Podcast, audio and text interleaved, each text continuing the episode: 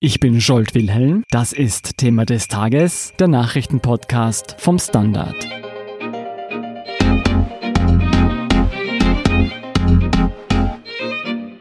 Am Sonntag wird in Österreich gewählt. Es geht um die Frage, welche Parteien mehr Einfluss im Nationalrat bekommen sollen und vor allem darum, welche Parteien in den nächsten Jahren regieren werden.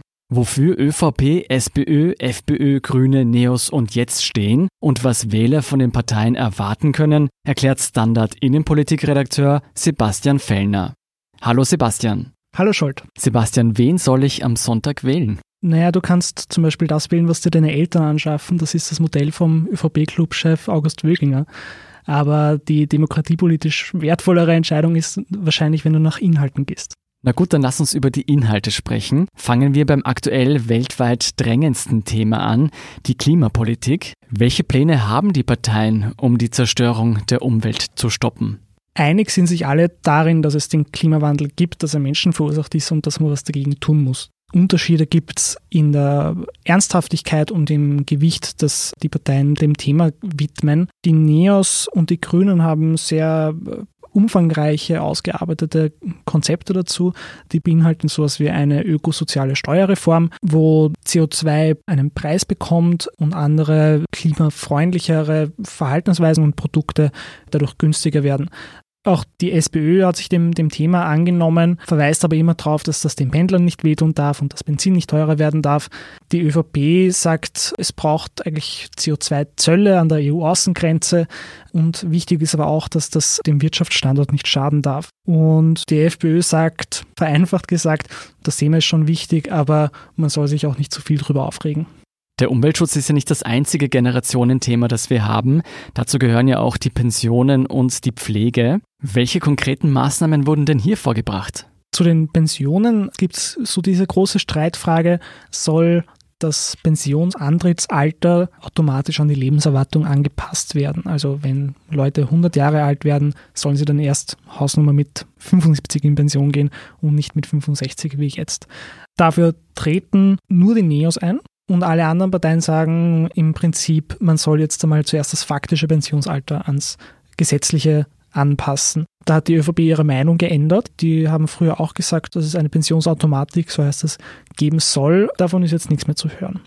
Beim Thema Pflege, da tritt die ÖVP für eine Pflegeversicherung ein, die Pflegedienstleistungen im Alter finanzieren soll und dafür Pflege zu Hause zu fördern, weil das volkswirtschaftlich die günstigste Variante natürlich ist. Wenn das sind halt vornehmlich Frauen, die dann diese unbezahlte Arbeit übernehmen.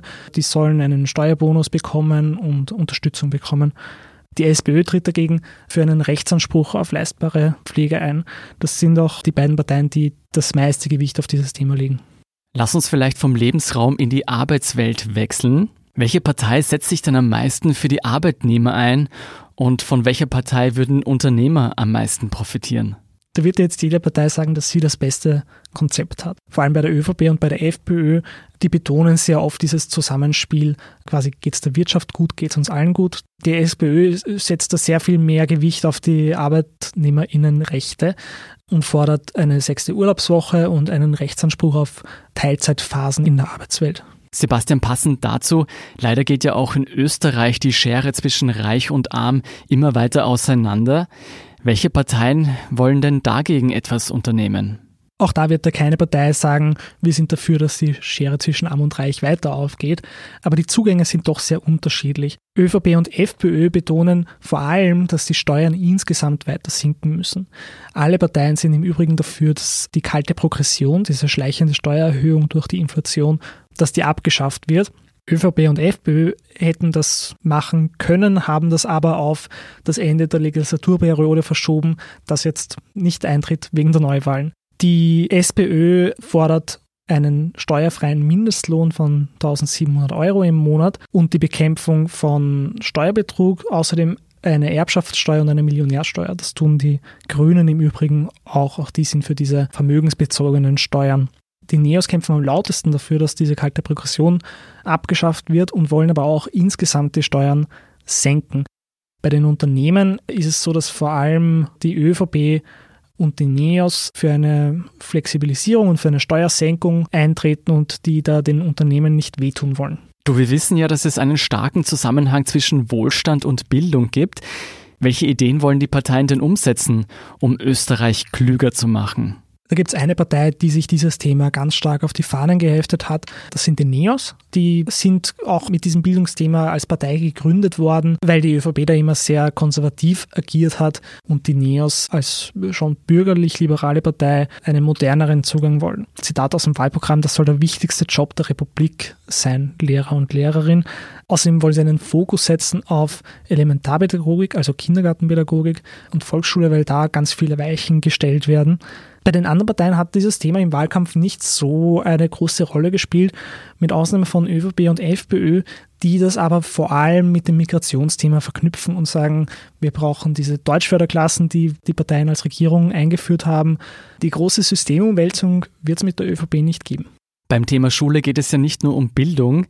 Wie wir wissen, müssen Schulen auch viel zur Integration von Kindern mit Migrationshintergrund beitragen. Welche Konzepte verfolgen die Parteien, um Menschen aus anderen Ländern besser in Österreich einzubürgern? Das ist das Stammthema der ÖVP ein bisschen. Sebastian Kurz war ja auch Staatssekretär für Integration und da lautet das Motto Integration durch Leistung. Also es soll ein weiteres Angebot an Integrations- und Wertekursen geben. Es soll eine Jobbörse für Asylberechtigte geben, damit die leichter einen Job finden. Sie sollen aber auch leichter gezwungen werden, vom AMS einen Job anzunehmen, also dann zum Beispiel in ein anderes Bundesland zu übersiedeln. Diese Zumutbarkeit soll ausgeweitet werden. Die FPÖ betont eigentlich hauptsächlich, was in Österreich keinen Platz hat. Also der Islam gehört nicht zu Österreich, illegale Migranten gehören nicht zu Österreich. Da steht wenig Konstruktives in diesem Programm, sondern quasi nur, was man nicht will und dass im Kindergarten weiterhin Schweinefleisch geben soll. Die SPÖ setzt in diesem Bereich auf das Konzept Integration vor Zuzug, sagt aber auch nicht so ganz genau, wie das funktionieren soll. Das ist ein bisschen ein Schlagwort. Die Grünen haben in diesem Bereich ihr wichtigstes Wahlkampfthema Ausbildung statt Abschiebung, wo es darum geht, dass junge Asylwerber, die eine Lehre angefangen haben, während dieser Lehre nicht abgeschoben werden sollen dürfen. Das gleiche fordern auch die NEOS, die sich außerdem für einen leichteren Zuzug von qualifizierten Arbeitskräften über eine verbesserte Rotes Rotcard einsetzen. Bei der Integration stößt man ja schnell auf Begriffe wie Diskriminierung und Tradition. Welche Rolle spielen diese Aspekte bei den Parteien? Da habe ich es ganz interessant gefunden, wen die Parteien vor Diskriminierung schützen wollen. Die ÖVP betont, dass sie sich gegen Christenverfolgung und Antisemitismus einsetzt. Bei SP und Grünen dagegen ist das Thema homosexuelle, bisexuelle, Transpersonen ein, ein wichtiges, wo drin steht, äh, dass sie vor Diskriminierung geschützt werden äh, sollen, auch mit Gesetzen. Und die Neo setzen auch stark auf Antidiskriminierungsinitiativen, neue Familienformen. Die Liste jetzt fordert, dass in allen öffentlichen und vom Staat geförderten Schulen keine religiösen Symbole zu sehen sein sollen. Das zielt auf das Kreuz im Klassenzimmer ab. Bei der FPÖ findet man wenig zum Thema Antidiskriminierung. Kommen wir zum letzten Punkt, die Sicherheit. Wie wollen die Parteien denn hier den Grenzgang zwischen Kontrolle und Freiheit meistern? Bei ÖVP und FPÖ geht es um den Außengrenzschutz, illegale Migration, die, die verhindert werden soll. Auch das Bundesheer, das äh, mehr Geld bekommen soll, was interessant ist, weil ÖVP und FPÖ in der Regierung diesen langen Ruf nach mehr Geld fürs Bundesheer mehr oder weniger ignoriert haben. Die ÖVP will außerdem eine Klarnahmepflicht im Internet, dass man nicht mehr anonym posten kann. Und sie fordert auch ein Informationsfreiheitsgesetz, wie das im Übrigen auch alle anderen Parteien außer der FPÖ wollen. Beim Bundesheer sind fast alle für eine bessere Finanzierung. Die Grünen sagen allerdings, man muss das Bundesheer auf das absolute Minimum reduzieren und die Wehrpflicht abschaffen. Sebastian, du hast es eh schon ein bisschen angedeutet. Was auf dem Papier steht und was die Spitzenkandidaten versprechen, ist eine Sache. Die andere, was dann letztendlich umgesetzt wird. Wie viel Gewicht sollte man deiner Meinung nach auf diese Wahlprogramme legen? Die Wahlprogramme sind jetzt, glaube ich, nicht für die breite Masse geschrieben. Wichtiger ist, glaube ich, zu schauen, was die Parteien in der Vergangenheit tatsächlich umgesetzt haben, welche Aussagen sie treffen. Äh, daran lässt sich, glaube ich, messen, wie ernst sie das meinen. Auf die Geschichte zurückzublicken ist sicher immer ein guter Tipp.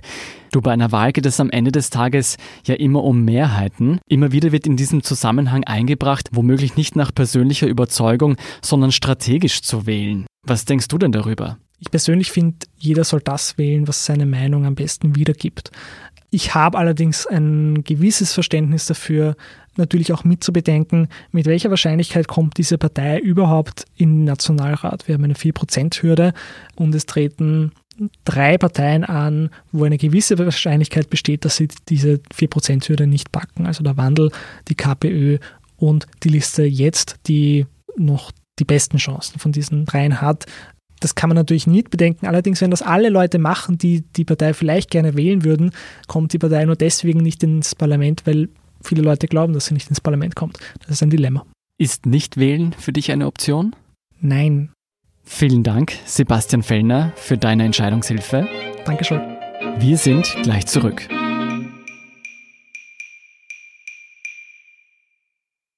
Guten Tag, mein Name ist Oskar Bronner. Was man täglich macht, macht man irgendwann automatisch. Es wird zu einer Haltung. Sie können zum Beispiel üben, zu stehen.